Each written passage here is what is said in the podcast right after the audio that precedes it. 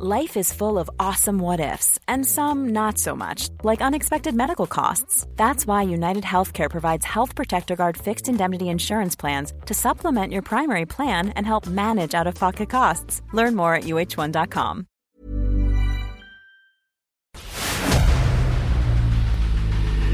El dedo en la llaga.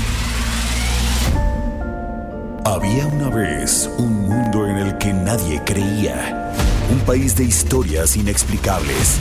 Una nación con personajes asombrosos. Santo Tomás tenía razón. Hay que ver para creer.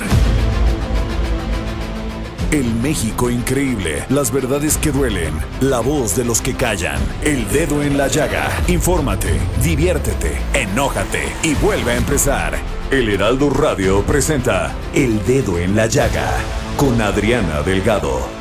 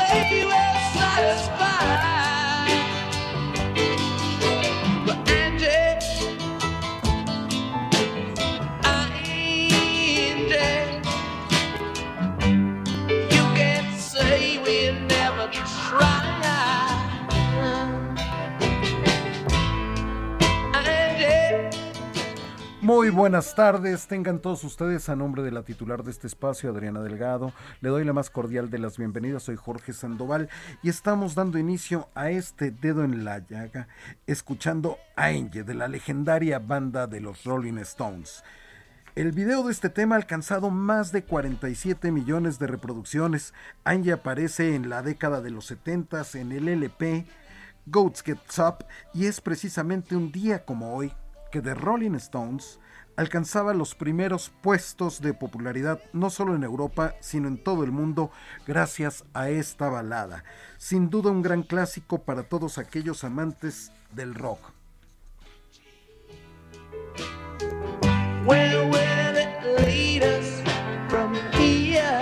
Saludamos a todos nuestros amigos que nos escuchan en Monterrey, en el Estado de México, Morelos, Tlaxcala, Querétaro, Guerrero, Puebla, Hidalgo.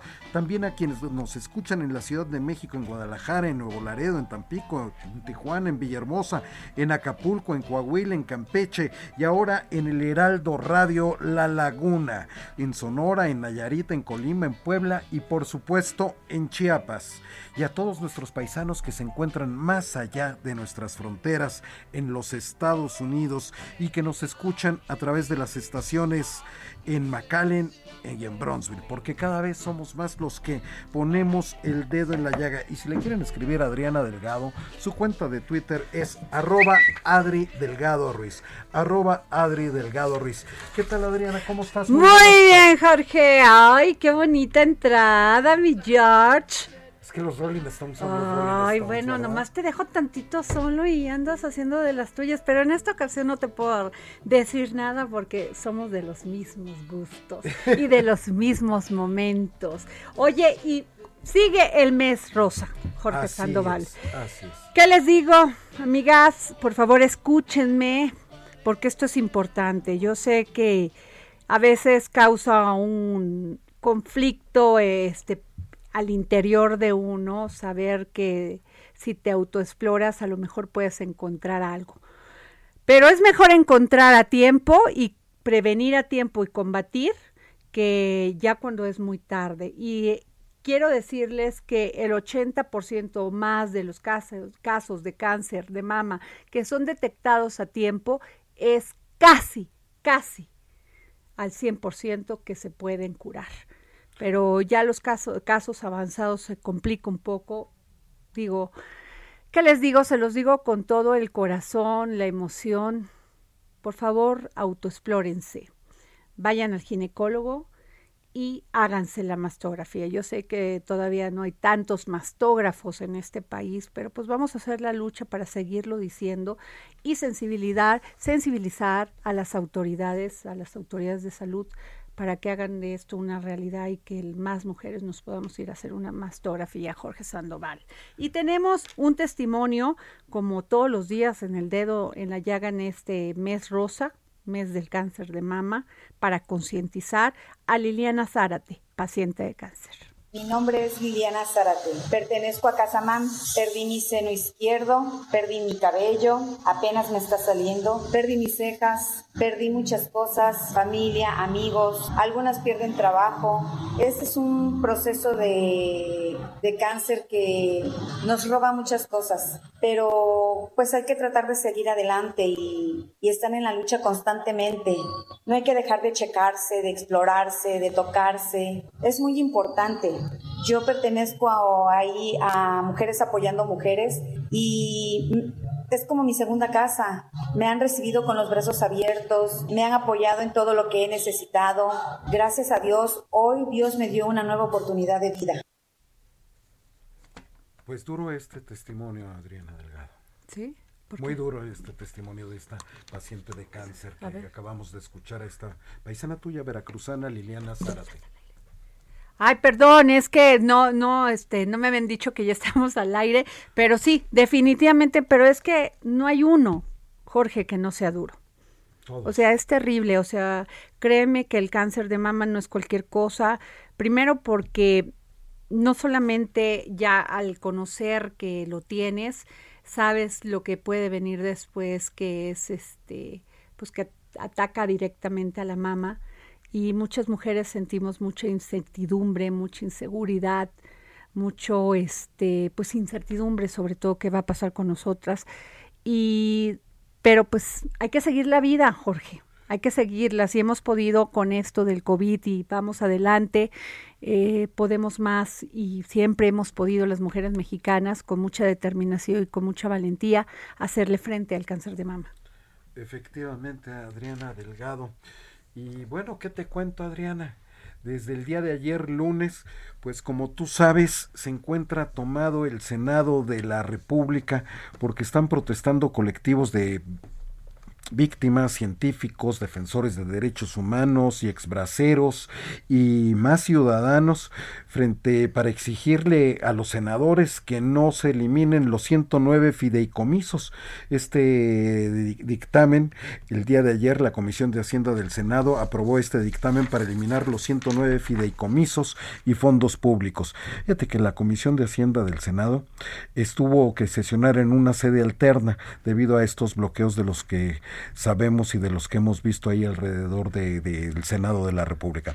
Y es por ello que para hablar de, de la importancia, las posiciones que se encuentran en el Senado de la República, tienes en la línea al senador Cristóbal Arias y al senador Jorge Carlos, el senador Cristóbal Arias de Morena, presidente de la Comisión de Puntos Constitucionales en el Senado de la República, y tienes al senador Jorge Carlos Ramírez Marín del Partido Revolucionario Institucional, vicepresidente de la mesa directiva en el Senado de la República.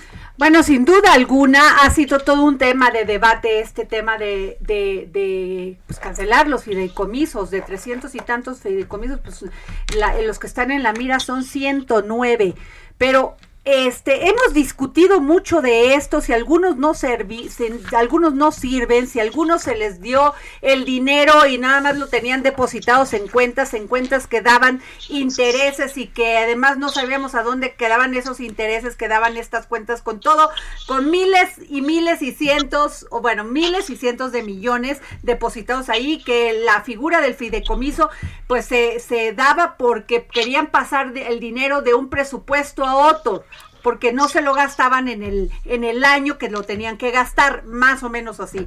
Pero pues ha sido un debate porque muchos piensan que eh, se van a quedar sin el dinero que se les daba a través de este fideicomiso.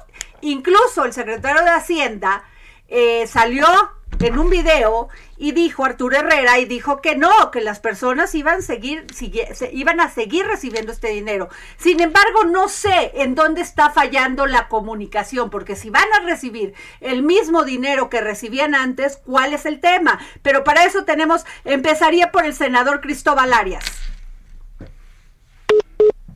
Senador. No tenemos, bueno, tenemos al senador José Carlos Ramírez pues nos falló.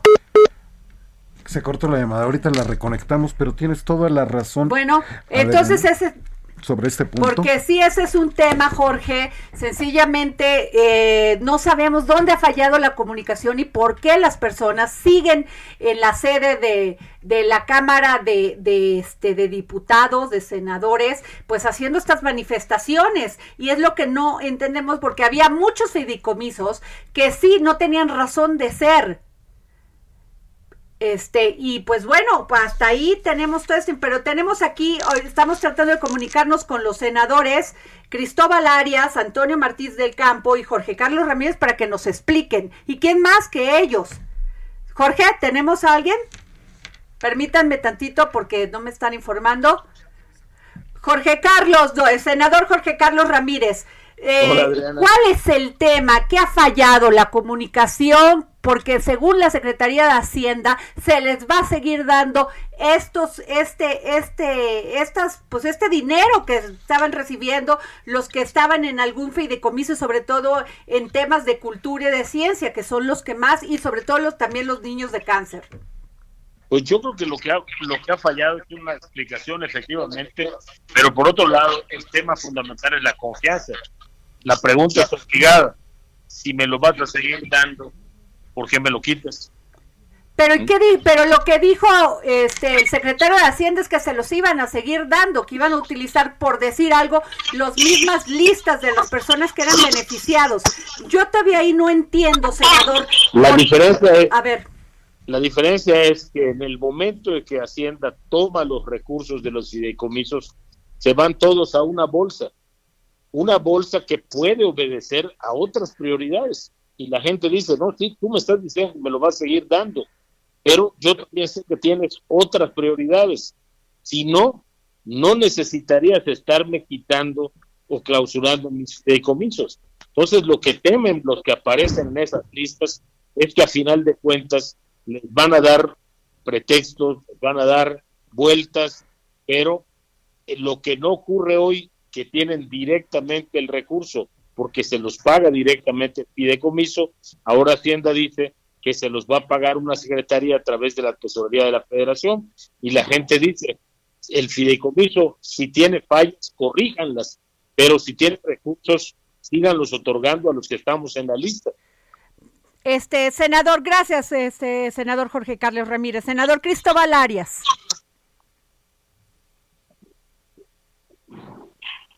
Senador Cristóbal Arias. No, creo que no nos está escuchando. Escucho. Sí, senador, ¿me escucha, por favor? Sí, estoy escuchando. Bueno, ¿qué nos puede decir a, este eh, de esto, senador? Bueno, en primer lugar, nosotros, la mayoría de los senadores, senadores del grupo parlamentario del Movimiento de Regeneración Nacional, eh, estamos a favor de apoyar la iniciativa del presidente que ha llegado al Senado vía ya una minuta que fue aprobada en la colegisladora en la Cámara de Diputados.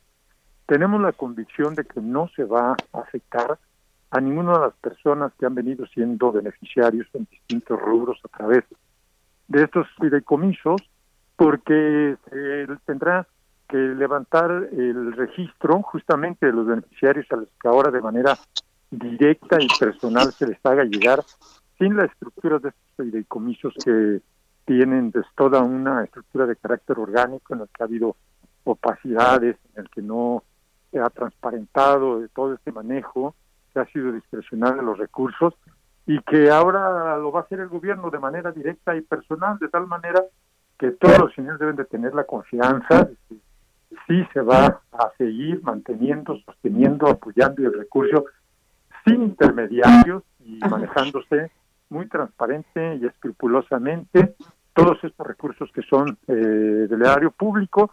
Esa sería entonces la Pero senador Arias, senador Cristóbal Arias, precisamente se supone, se supone que van a seguir recibiendo los beneficiados el dinero pues en temas de ciencia, de, en, temas de salud, pero hay esa suposición a veces de muy, muy, mal pensada de que no, de que se va a ocupar ese dinero para otros fines y no para seguir repartiendo este dinero en estos fideicomisos.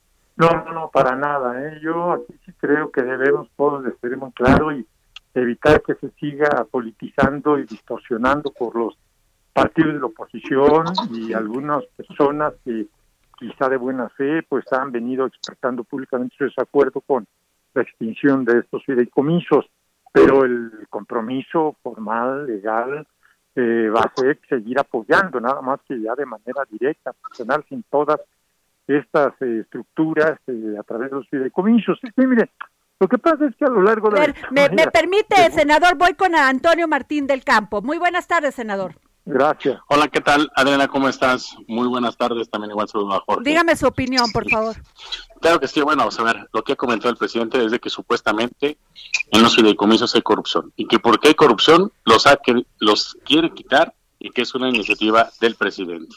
Por supuesto que nosotros estamos en contra precisamente de esto, de que se quite este, esos recursos.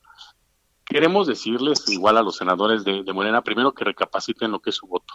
Y segundo, si hay corrupción, adelante, que hagan las denuncias correspondientes. Nosotros en la Acción Nacional estamos a favor de combatir la corrupción, pero hasta el día de hoy no ha habido un solo caso que hayan ellos denunciado. Por lo tanto, entonces, yo creo que aquí hay un trasfondo. ¿Y cuál es el verdadero trasfondo? Que no lo quieren decir ellos, que no quieren decir los de Morena pues quieren quitar esos fideicomisos para poder tener el control total de lo que es el gobierno federal. Así, simple y sencillamente. Por otro lado, ¿por qué? Porque sabemos que son voces que han sido siempre voces críticas, sobre todo en ciencia, tecnología, investigación y en otros fideicomisos, y que por lo tanto hoy al gobierno le es incómodo esas voces, cuando en su tiempo y en su momento fueron voces que les ayudaron precisamente a ellos para llegar al poder. Ahora, yo no entiendo, a ver, yo, no entiendo, si dicen ellos que se les va a seguir dando el recurso, entonces ¿para qué lo quitas? Al contrario, un fideicomiso es precisamente eso, para quitarle la tentación a lo que es el gobierno y que no esté a discrecionalidad de lo que es el gobierno, cualquier tipo de gobierno que sea, ya sea federal o estatal. Entonces, pues ojalá que sean congruentes realmente con el decir y el hacer. Pero, que por ejemplo, que digan la verdad, que ellos quieren tener el control total de lo que son los recursos. A ver, senador Jorge Carlos Ramírez, había fideicomisos para las vías ferroviarias. O sea, y estaba el dinero, había había fideicomisos que nunca habían tocado el dinero y que la sola administración del banco les daba millones en intereses. Correcto. ¿Qué me dice de eso? Sí, muy mal. Eliminemos esos fideicomisos. ¿Por qué eliminamos al del Fondem? Que es una fase, que es una manera rápida de que quienes resultan damnificados en inundaciones, mi tierra lo está viviendo ahorita, reciban una atención inmediata con el gobierno federal y el gobierno estatal. Si, eso es justamente lo que decimos. Hay que operar con bisturí, no con machete. Ok. Senador Cristóbal Arias. Sí, a la orden.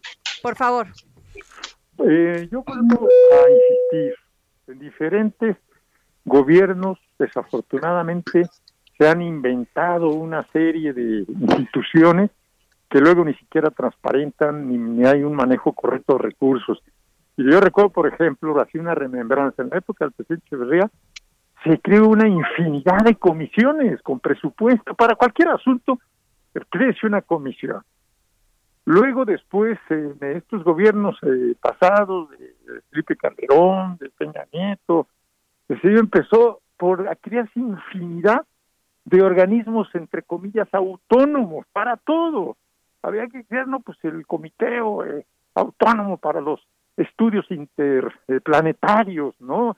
O para el comité para dotado de, de recursos para que analice este, si hay vida en otros planetas, etcétera. ¿no?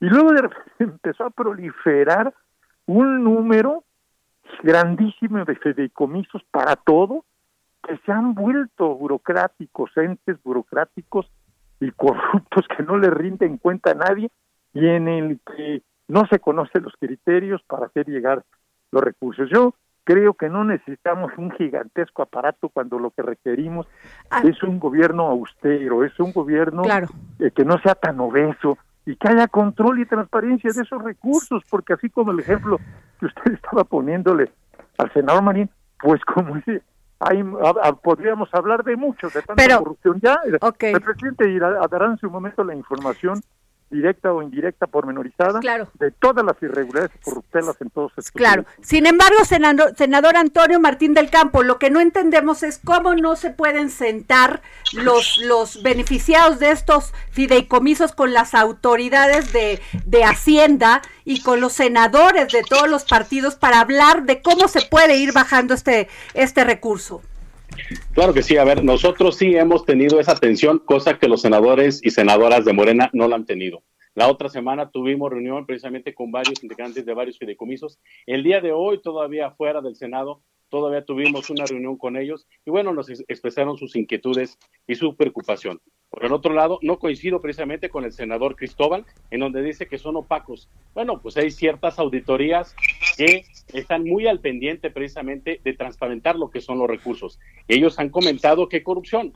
Yo le pregunto al senador Cristóbal, ¿dónde están o cuáles son los fideicomisos donde hay corrupción? Y aquellos donde haya corrupción, por supuesto, hay que eliminarlos o hay que combatirlos, pero no en una forma tajante como lo que es el FONDEM, como que es a la ciencia y a la tecnología. Hoy vamos a afectar a los deportistas de alto rendimiento, igual a las víctimas de violencia y personas desaparecidas, etcétera, etcétera, cuántos y cuántos fideicomisos que hay. Y por el otro lado, también hay que recordar que varios de esos fideicomisos pues reciben recursos internacionales. Y hay algunos proyectos que ya hay el recurso internacional, pero si se quita este recurso, esos fideicomisos, automáticamente vamos a dejar a un lado lo que es la ciencia y la tecnología, que vienen apoyos internacionales. Entonces, ojalá que hagan conciencia y que vean por esas personas que están realmente trabajando por nuestro país. Senador Cristóbal Arias, le saluda Jorge Sandoval para alusiones y hechos personales. Por favor, tiene la palabra. Bueno, este, yo creo que eh, debe de haber la confianza de las personas eh, inconformes, eh, inquietas, de que consideren que se puede afectar eh, sus derechos o los apoyos que vienen recibiendo, de, que no va a ser así, aún con la extinción de todo este número elevado de, de estos organismos, de estos fideicomisos, y que el gobierno lo va a estar haciendo de manera directa y personal a través de las dependencias eh, que tengan que ver con cada uno de estos sectores que se han venido eh, beneficiando. Miren, la propia eh, titularidad de la Auditoría Superior de la Federación ha declarado la imposibilidad de poder auditar por la figura de los fideicomisos y hasta donde ha podido encontrar, que además son pues recursos públicos, independientemente de los internacionales, de apoyos que puedan llegar por otras vías, lo que interesa es cuidar, transparentar y manejar con rectitud eh, los recursos del erario público que son del contribuyente mexicano, que son recursos del pueblo de México. Y entonces, pues que se manejen directamente por el propio gobierno federal, que se busquen, en todo caso, si hay recursos de otras fuentes de financiamiento, pues no sé, que se creen asociaciones civiles, etcétera, pero en los que no tenga nada que ver ya el gobierno federal para que los recursos públicos puedan ser auditables y los apoyos que directamente se les van a entregar a los beneficiarios en ciencia y tecnología, en alto rendimiento, la búsqueda de atención a víctimas, etcétera. Entonces, tengan la confianza de que esto es muy serio, la responsabilidad que estamos asumiendo como eh, grupo parlamentario y mayoritario, y que no estaríamos nosotros apoyando y respondiendo medidas, sino si pensáramos que se iba a lesionar el interés de investigadores, de científicos, de atletas, etcétera. Tenemos que hacer una pausa. Este, yo les pido al senador Cristóbal Arias de Morena, presidente de la Comisión de Puntos Constitucionales en el Senado de la República, al senador Antonio Martín del Campo del Partido Acción Nacional, secretario de la Comisión de Agricultura, Ganadería, Pesca y Desarrollo Rural en el Senado de la República, y al senador Jorge Carlos Ramírez Marín del Partido Revolucionario Institucional, vicepresidente de la mesa directiva en el Senado de la República, que si nos pueden aguantar el corte para regresar y tener un comentario final sobre este tema tan polémico. Yo no, voy a, yo no voy a poder, tengo que incorporarme ya a la mesa directiva. Ah, correcto, señor senador Jorge Carlos Ramírez Marín. Muchísimas gracias, este senador Cristóbal Arias, senador Antonio Martín del Campo. Entonces regresamos tras la pausa, ¿les parece?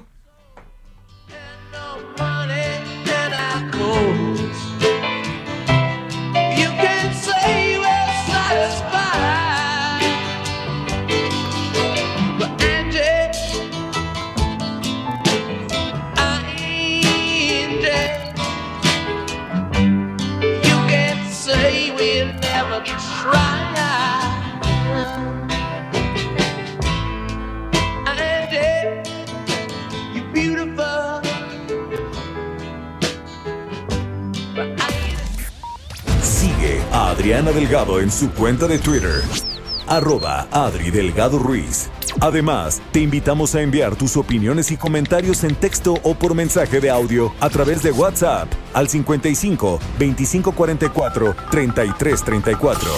Y si quieres escuchar El Dedo en la Llaga de El Heraldo Radio, en cualquier momento y donde quiera que te encuentres, descarga el podcast disponible en Spotify y iTunes. Heraldo Radio.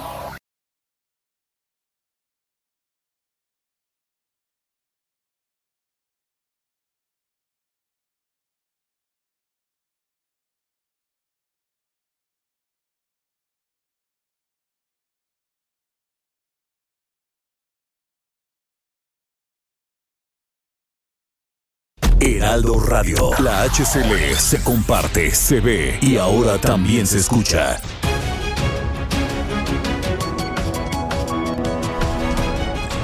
8 con 30 hora del centro, está usted en el dedo en la llaga de Adriana Delgado. Y estaba platicando Adriana Delgado, tenía una mesa muy democrática con el senador Cristóbal Arias de Morena, presidente de la Comisión de Puntos Constitucionales en el Senado de la República, con el senador Antonio Martín del Campo del Partido Acción Nacional, secretario de la Comisión de Agricultura, Ganadería, Pesca y Desarrollo Rural, y estuvo aquí el senador Jorge Carlos Ramírez Marín del Partido Revolucionario Institucional, vicepresidente de la mesa directiva. Todos ellos gracias por confiar en este espacio con Adriana Delgado. Y eh, se tuvo que retirar el senador Jorge Carlos Ramírez Marín a hacer trabajos de precisamente de la mesa directiva y nos quedamos para un comentario final el senador Cristóbal Arias y el senador Antonio Martín del Campo. Al final hizo uso de la palabra el senador Cristóbal Arias, entonces empieza el senador Antonio Martín del Campo del Partido Acción Nacional. Toño.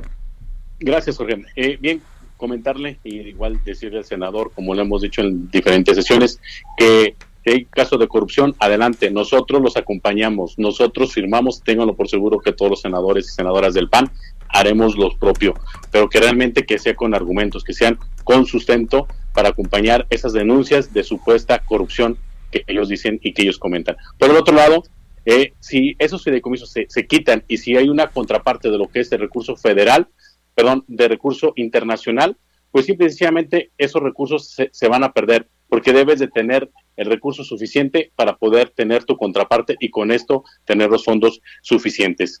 Por otro lado, él, dice, el senador, que creamos en Morena, pero pues ya van dos años y simplemente nos han dicho eso desde el inicio de esta administración. Y así nos dijeron cuando quitaron las estancias infantiles, que esto iba a ser diferente y hasta el día de hoy pues no ha sucedido. Así nos comentaron y nos dijeron cuando quitaron los pueblos mágicos y hasta hoy no ha llegado el recurso a esos municipios donde tienen esos pueblos mágicos. Igualmente así hicieron con el fondo minero y puedo decir cuántos y cuántos programas que este gobierno federal ha quitado por supuestamente casos de corrupción o capricho. En pocas palabras, ¿qué es lo que quiere Morena y por supuesto el presidente de la República? Quiere dos cosas, una de ellas o tres para ser concreto. Una, callar todas aquellas voces que pueden ser críticas y por lo tanto, pues el poderlas callar es no dándoles recursos, que somos y que sabemos que son grupos de intelectuales, grupos de académicos. Dos, el tener el control total y absoluto de lo que son los recursos para que ellos los puedan distribuir en una forma discrecional. Y tres, que pues simple y sencillamente al quitar esos fideicomisos serían a una bolsa general y pues no sabemos exactamente a dónde puedan parar. Senador Cristóbal Arias tiene el uso de la palabra. Bueno, pues yo agradezco nuevamente esta oportunidad ya en la parte final del programa del dedo en la llaga y justamente yo diría que como el programa el dedo en la llaga de toda una serie de acciones en este casi par de años del nuevo gobierno de la República encabezado por el señor López Obrador tiene que ver con un compromiso que se hizo y por el que se votó por un cambio y entre uno de las cuestiones que más se comprometió fue a la lucha en contra de la corrupción y de la impunidad.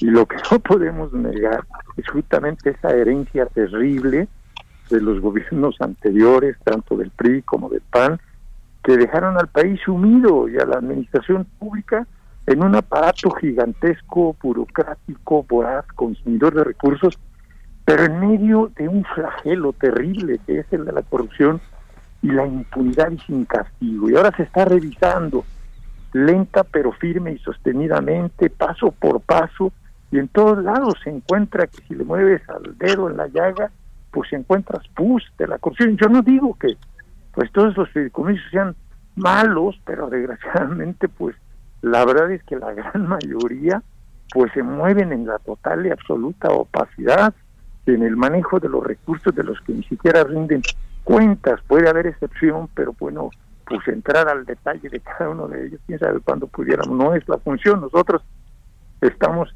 acción apoyar o no apoyar. Nosotros apoyamos la lucha en contra de la corrupción y de que estos recursos no se van a perder. Los recursos públicos se van a seguir aplicando y se van a transparentar. Por eso insisto, que tengan confianza, incluso, pues qué bueno que estamos hablando con voces sensatas, maduras, progresistas de la oposición, porque no puedo decir lo mismo de otras voces que actúan radicalizadamente y agresiva y acelerando a la gente. Yo respeto mucho este, al Partido de Revolución Institucional, al Partido Acción Nacional, pero yo sí creo que más allá de la politización de este asunto, eh, que no perdamos de vista que si logramos, como espero que así ocurra, que aprobemos mayoritariamente, no nada más los de Morena, de otros partidos, de senadores, senadores, que tengan la confianza de que esos no se van a perder estos recursos, de que no eh, se va a, a, destinar a cosas que no correspondan, se va a seguir preservando el derecho a favor de las personas que se han beneficiado para la investigación, para la ciencia, para la tecnología, para el deporte, para el apoyo a desaparición de personas, eh, familiares de desaparición de, eh, atención de las víctimas, eh, etcétera. De tal manera que no eh, debemos verlo como algo negativo, vamos. Bueno, lo que se trata es hay que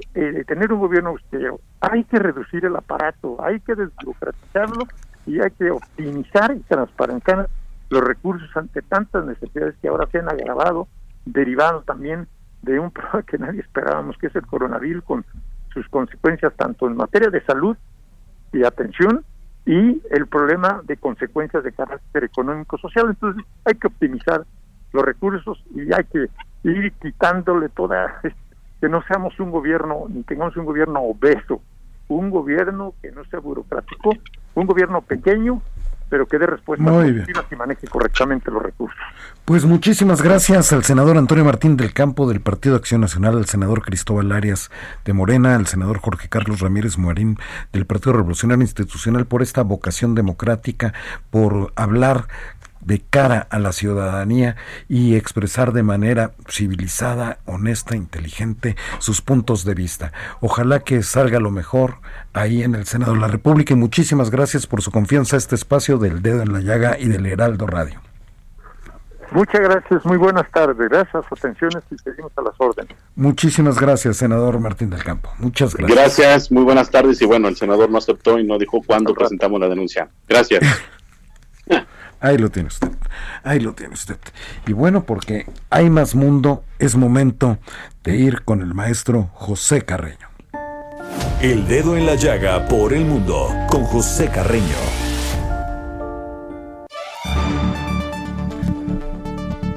Mi admirado y querido maestro José Carreño, periodista especializado en temas internacionales y editor de la sección Orbe del Heraldo de México. Buenas tardes. Muy buenas tardes, don Jorge. ¿Cómo está? Cuéntenos usted que tantos años estuvo viviendo allá en los Estados Unidos y que los conoce muy bien y no solamente viviendo, sino ejerciendo este oficio del periodismo. Cuéntenos cómo van las cosas por allá. Miren, eh, digamos que en teoría, en teoría por lo menos, todo indica que la, que la reelección de Donald Trump se va a quedar en intento. Todos los señales son en ese sentido. Por un lado, pues la inmensa mayoría, para no decir que todas las encuestas, le dan ventaja al, retador, al demócrata Joe Biden, tanto a nivel nacional como en la gran como en la mayoría de los estados de los Estados Unidos. Usted sabe, los, es un proceso muy descentralizado y ahí en realidad se celebran 50 elecciones, no una sola elección. Cada estado hace su elección presidencial y luego aporta su total al, digamos, al total general o al total del país. Así que en la mayoría de los estados Biden tiene una ventaja que en algunos casos llega a 12, 15, 18 puntos de ventaja y en algún y en la minoría de los estados pues tiene incluso una está incluso en algunos casos nariz con nariz con Trump en regiones en estados que antes habían sido completamente favorables a Trump y en los que Trump ganó en hace cuatro años la presidencia de los Estados Unidos. Con lo cual, sí, se habla de una marejada, de un tsunami demócrata. Pero eso es ahora. Todo mundo recuerda que hace cuatro años, a estas alturas del partido, también las encuestas favorecían a Hillary Rodham Clinton. Eh, había optimismo demócrata por la posibilidad de una gran victoria frente al entonces simplemente empresario metido a político, pero y al final de cuentas Trump se levantó con la victoria porque pues en la en los últimos minutos, en las últimas horas, digamos, en los últimos dos tres días de la de la de las elecciones, los ah, pues hubo un cambio en el sentimiento de los votantes o por lo menos nuevos votantes llegaron a la fueron a, asistieron a las urnas y Trump acabó por ganar en estados que no se suponía debía ganar y en algunos de los cuales venció por 40, 50 mil votos en, eh, en medio, en, en, relación con millones de votantes. Con lo cual, pues el señor Trump se levanta con un triunfo electoral considerable y deja a los demócratas humillados, adoloridos y francamente eh, aterrorizados por la posibilidad ahora de que esa situación se repita. Ahora, Eso ¿Sí? No, sí, don Pepe.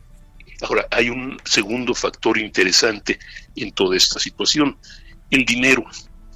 Normalmente se considera que los republicanos son el partido del dinero, el partido que tiene mejores donadores de fondos, que tienen más posibilidades de recaudar grandes sumas de dinero para, para lograrla, para, para sus campañas electorales. Pero esta vez es al revés. Esta vez el entusiasmo de los demócratas, eh, la irritación tal vez de muchos votantes con el señor Trump, eh, ha llevado a que sean los demócratas el partido que tiene los más, eh, que por lo pronto tiene la mayoría de los recursos. Quedan, por ejemplo, hace, hasta hace dos semanas, hasta hace una semana, se, estimaba, por ejemplo, que, que la campaña de Biden tenía algo así como 350 o 450, 350 millones de dólares para invertir en publicidad contra 250 millones de dólares de la campaña de Trump, hablando en términos gruesos. y esto es una cosa que se ha reflejado también eh, en otras campañas ah, menores, estas campañas, por ejemplo, para senador, campañas para diputado. Hay, campañas para el Senado que han recaudado algo así como 80 millones de dólares, que es totalmente surreal. Eh, hay campañas de de demócratas en lugares como Alaska, donde jamás en la vida han ganado ni siquiera un asiento en la Cámara de Diputados y sin embargo ahora son competitivos en la, eh, en la carrera para el Senado, tanto por ah, la irritación con Trump como por pecados del actual senador, de, de, uno de los dos actuales senadores de Alaska, y por el dinero que disponen los demócratas para gastar. Entonces, si tomamos en cuenta esos dos indicadores, el cansancio de Trump y su, y su impacto en las encuestas, el dinero en, la, en las que invertido, en las que he recaudado, pues estamos hablando de que sí, las señales son de una, de una derrota importante para Trump y los republicanos, pero nadie está seguro. Ahora, don Pepe, por ejemplo, este, en las encuestas que se hicieron rumbo a las eh, elecciones que cada presidente tuvo para su reelección, por ejemplo, Bush traía el 49% de, de, de, de aprobación, este, Obama traía apenas un 47%, Clinton, que era un crack, traía el 55% de aprobación, y Trump está marcando apenas dos puntos abajo de Obama, el 45%. ¿Qué tanto pesa la Casa Blanca en torno a esto ya en el cierre final, en el spring final, digamos, don Pepe Carreño? Obviamente tiene peso, ¿no? es decir, tiene un peso considerable porque el, primero puede utilizar, imagínese el escenario, un señor haciendo un discurso desde la, la oficina de la presidencia o desde la Casa Blanca, a lo que obviamente tiene derecho el presidente y ha tratado de hacerlo. Eh, eso por un lado. Por otro, utilizar el, digamos, la, ahora sí que el poder de la oficina para tomar medidas que en el último minuto puedan ser beneficiosas, por decirlo de alguna manera, por ejemplo, para atraer a, grupos conservadores, como es el caso de la de la del, de la proposición de la jueza Amy Coney Barrett para la Suprema Corte de Justicia, que es una, una mujer muy conservadora, pero eh, la primera vez en años que, por decir en décadas, que un juez es es propuesto para la Suprema Corte de Justicia apenas a, menos de un mes de la de, de, las elecciones y contra todas las cortesías políticas habidas y por haber en Estados Unidos, puede también tomar medidas como decretar, por decir una cosa, por, poner un ejemplo, por poner un ejemplo podría decretar una suspensión de penas en de, de penalizaciones o proponer una, este, o proponer una reducción de impuestos, etcétera. Es decir, propuestas que tendrían por lo menos que tienen por lo menos un peso real. Y pues sí, son las ventajas de la Casa Blanca, las ventajas de ser el, el, incumbente, el, hombre que, que, tiene la posición. Tiene la desventaja también de que evidentemente sería, es muy transparente, pero el hecho es que es una medida de, son medidas de gobierno que el presidente aproveche para su, para su beneficio. No pues sería el primero y tampoco el último, entre paréntesis. Claro, don, José Carreño, muchísimas gracias por su participación, como siempre, cada semana aquí con Adriana Delgado en El Dedo en la Llaga. Muchísimas gracias, don Pepe. Muchísimas gracias, don Jorge, siempre un placer. Al contrario, al contrario, siempre interesante, oportuno y con gran conocimiento de los Estados Unidos y de sus procesos políticos de don José Carreño, periodista especializado en temas internacionales y editor de la sección Orbe en el Heraldo de México. Y es momento de ir a nuestro momento pivot. Momento pivot con Oscar Sandoval. Mi querido Oscar Sandoval, periodista y analista económico y financiero y colaborador de la barra de opinión de TV Azteca, ¿cómo estás? Muy buenas tardes. Muy bien, muy contento de saludarlos, mi querido Jorge. ¿Cómo ves, ¿Cómo ves que cada vez detectamos más necesidad de transformarnos y de transformarnos hacia lo digital, pero al mismo tiempo la realidad es que tenemos mucho miedo? ¿Tú qué? ¿Tienes miedo o no tienes miedo de ir hacia la transformación digital, mi Jorge? Mira, los de nuestra generación, por supuesto que tenemos miedo de enfrentarnos a la cuestión, a esta transformación digital, pero ¿cómo nos quitamos, cómo le perdemos el miedo? Pues mira, Oscar? el primer paso justo es lo que estás diciendo, que es dejar de pensar que no es para nosotros y que para eso hay expertos o que no es de nuestra generación. Dejemos de ser víctimas de algo que es una realidad y de lo que queramos o no, de la forma a lo mejor, digamos, a lo mejor no sacamos todo el provecho que deberíamos de las nuevas tecnologías, pero todos los estamos utilizando. Entonces, no ser víctimas, ¿no? Eh, si aún pues tiene miedo a este fracaso, una de las enormes ventajas que usted debe tomar en cuenta es que el mal resultado también son datos. Mira, antes cuando nos equivocábamos, Jorge, pues nos teníamos que sentar ahí con el equipo de trabajo y decir, ¿en qué creen ustedes que nos equivocamos? Y nadie se quería equivocar, pues porque a lo mejor con esa equivocación perdía su empleo. Hoy por hoy, lo que tenemos con la transformación digital también son muchos datos que no solamente están eh, disponibles, digamos, para las grandes empresas de las tecnologías, sino que también están disponibles para todos quienes queremos usarlos. Y lo que nos dicen es cómo se comportó el consumidor no solo respecto a lo que estamos ofreciendo, sino también a la forma en la que lo hacemos, mi querido Jorge. Y de esta forma, entonces, pues podemos acotar pues un poco la inversión que estamos eh, haciendo en términos de lo que estamos haciendo, pero también los errores. Otro elemento que, nos puede ayudar para no victimizarnos ni de la edad, ni de la circunstancia, ni del conocimiento que tengamos estas herramientas, es que en esta época, eh, digamos, post o durante o ya no sabemos en qué momento estamos, pero el chiste es que salgamos a trabajar con cubrebocas y medidas de seguridad, es que eh, todos estemos, que todos estamos frente a un nuevo escenario, mi Jorge, y que realmente nadie sabe la respuesta frente a los retos que enfrentamos. Entonces, si asumimos que todos nos podemos equivocar y que no hay ningún sabiecito que sepa la respuesta. Digamos que el que no se equivoca vuela. Y como nadie vuela, todos nos equivocamos.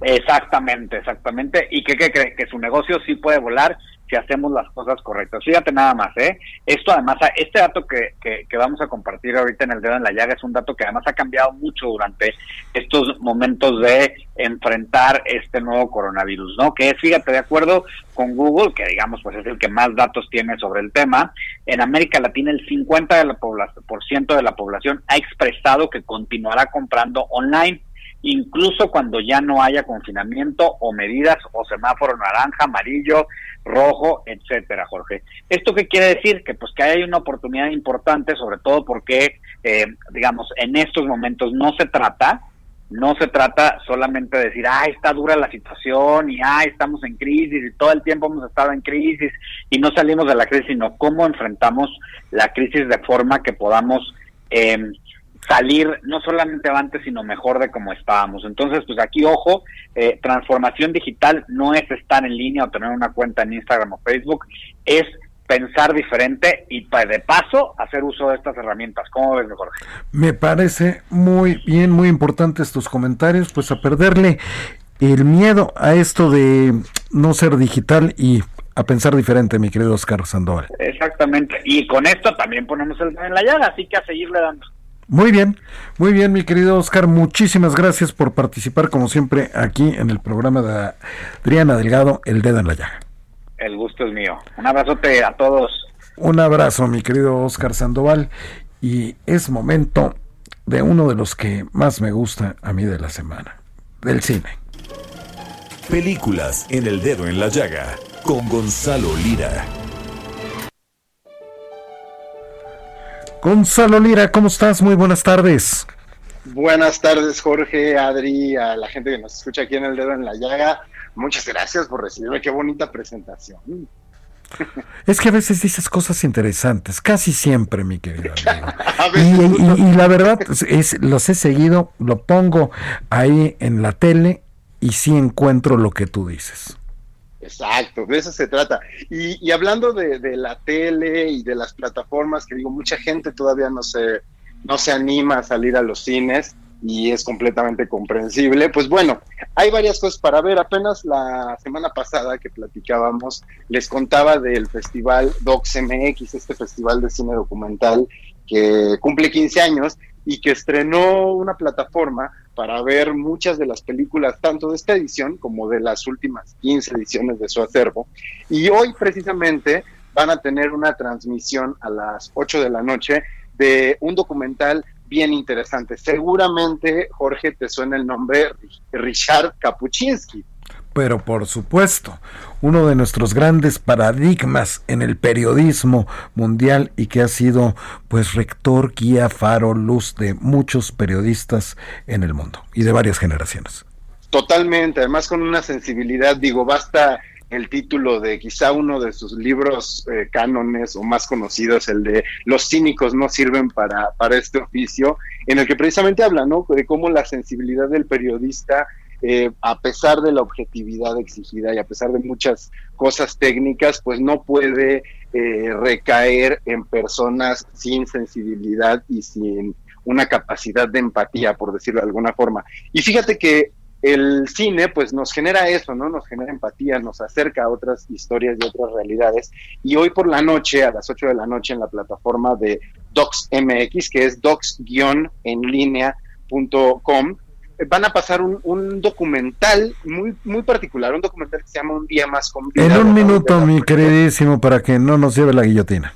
Claro, de Raúl de la Fuente. Y Un día más con vida es un documental animado. Es decir, nos van a narrar una historia real con testimonios reales pero las imágenes son imágenes animadas, caricaturas, por decirlo de alguna forma. ¿Y de qué se trata? Pues nos cuenta la historia de una visita de Kapuczynski en Angola y ah, cómo la vivió y cómo ejerció su periodismo, pero además lo que es interesante es que justo hoy a las nueve de la noche en esta función, eh, pues va, va, va a haber este pues la posibilidad no solo de, de, ver la película, sino que también por ahí van a estar los, los cineastas platicando. Y bueno, sirve que se acercan a esta plataforma en línea eh, de DocsMX y conocen el acervo porque de verdad que aunque el festival este año ya va a la mitad, se va a quedar constante y se va a quedar ahí la, plataforma viviendo para que revisen y revivan el documental, que creo que es una de las más eh, acertadas maneras de situarnos en la realidad. El viernes, mi querido Lira, mi querido Gonzalo Lira, el viernes lo platicamos, hay que verlo mientras en estos días. Muchísimas gracias, Gonzalo. Un abrazo hasta allá. Y muchísimas gracias. A nombre de Adriana Delgado le damos las gracias por haberla acompañado en este espacio, su espacio, El Dedo en la Llaga. Quédese por favor en la frecuencia del Heraldo Radio. A continuación, Javier Solórzano.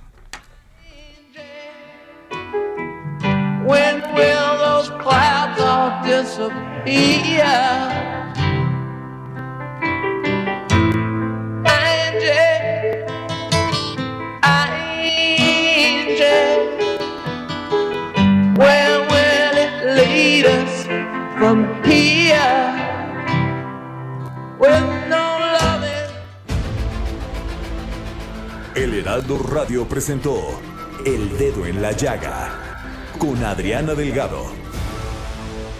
Heraldo Radio, la HCL se comparte, se ve y ahora también se escucha.